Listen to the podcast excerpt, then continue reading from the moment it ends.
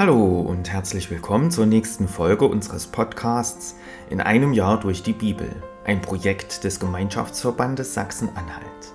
Schön, dass Sie auch heute wieder mit dabei sind. Heute ist Donnerstag, der 7. Dezember. Wer hat heute Geburtstag? Zum Beispiel Ilse Aigner. Sie ist derzeit Präsidentin des Bayerischen Landtages. Von 2008 bis 2013 war sie Bundesministerin für Ernährung, Landwirtschaft und Verbraucherschutz. Ilse Aigner wurde am 7. Dezember 1964 geboren. Sie wird heute also 59 Jahre alt. Herzlichen Glückwunsch. Was ist in der Geschichte an diesem Tag passiert? 7. Dezember 43 vor Christus. Marcus Antonius lässt seinen politischen Gegner Cicero ermorden. 7. Dezember 1941. Japan greift den US-Flottenstützpunkt Pearl Harbor an. 2403 Amerikaner kommen dabei ums Leben.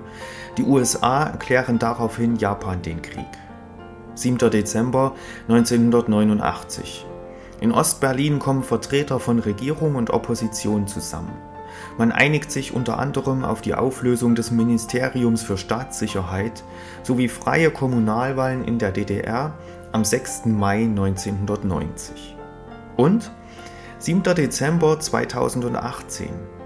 Auf dem 31. Parteitag der CDU wird Annegret Kamm-Karrenbauer als neue Parteivorsitzende gewählt und löst damit Angela Merkel ab, die das Amt vorher 18 Jahre lang innehatte.